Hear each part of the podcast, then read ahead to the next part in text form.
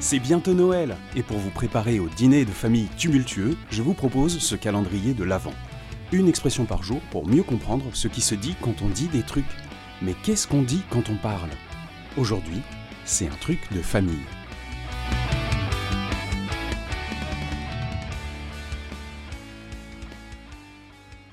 Il y a des phrases comme ça qui paraissent anodines ou inoffensives, mais elles peuvent traîner depuis longtemps au sein d'une famille et on se les refile de génération en génération. Il peut y en avoir de plein de sortes, chaque famille a les siennes, mais il y en a une qui revient très souvent, c'est c'est un truc de famille. Beaucoup de gens pensent, et souvent sans voir le mal, que ça peut venir des gènes. Donc, on colle avec les yeux, les cheveux ou les hanches une certaine sensibilité euh, pour la nature, ça c'est vraiment du côté du pont, ça. Ou une prédisposition pour les maths. Et ouais, la bosse des maths comme son papa Parce qu'on n'a pas d'autre explication, alors on dit que c'est dans les gènes, c'est un héritage familial, quoi. Alors, faut pas leur en vouloir. Des gens qui pensent que c'est uniquement génétique, il y en a de moins en moins, c'est pas vraiment fait méchamment, et puis c'est pas le cœur de ce que je veux dire. Mais c'est faux, hein. accessoirement, toutes les études montrent que l'environnement social est la source principale d'influence.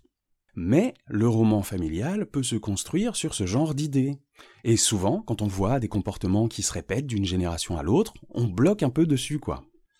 Qu'on croit aux gènes ou pas d'ailleurs, dans ce cas de figure, on valorise les ressemblances, on insiste sur les points communs, et ça peut devenir un étendard, une bannière sous laquelle les gens se réunissent.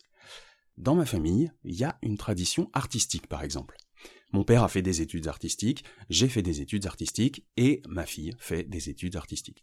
Pourtant, ma sœur n'a pas fait d'études artistiques. Et c'est particulier de laisser entretenir ça, parce qu'il y a toujours un risque que l'un des gamins n'ait pas la fibre particulière que tout le monde pointe du doigt et en sens. Les gamins qui sont à part grandissent à côté de la bannière, un peu comme s'ils étaient exclus du groupe. Possiblement avec l'idée que l'esprit de famille, ça n'est pas ce qui inclut, mais ce qui exclut, justement. Et ça peut participer à créer ou entretenir des traumas et des rejets ça peut les faire se sentir comme des parias, même si la famille plus large ne pense pas forcément à mal en participant à ça.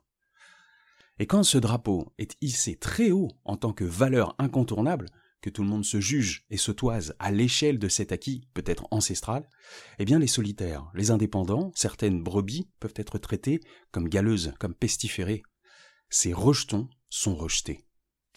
Donc, on baigne dans une ambiance particulière, on grandit et on vit dans ce rythme-là, celui des valeurs d'attachement de nos parents, et quand on est enfant, on capte tout ça, on s'imprègne de tout ça. C'est logique qu'on le reproduise.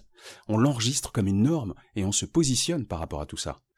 Les plus accommodés, ben ils s'en accommodent hein, de fait, et ne les remettent pas forcément en cause d'ailleurs, et les moins accommodés, ben eux, ils vont forcément tenter autre chose.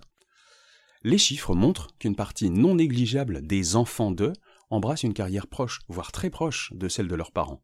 Ça s'appelle le déterminisme.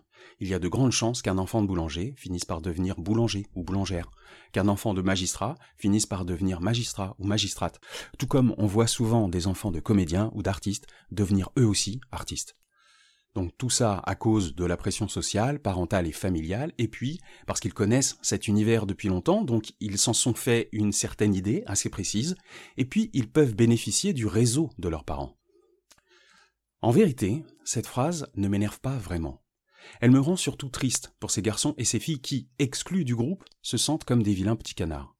Les enfants, qui ne suivent pas leur déterminisme, ont-ils une détermination plus forte finalement? Et cette question soulève un paradoxe. Est-ce qu'ils auraient été aussi déterminés à s'extraire de ce déterminisme s'ils ne s'étaient pas sentis raillés ou exclus?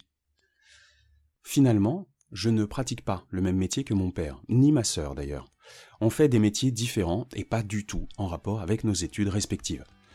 Par contre, c'est vrai qu'on pratique tous la musique, et juste pour le plaisir. À demain, les déterminés.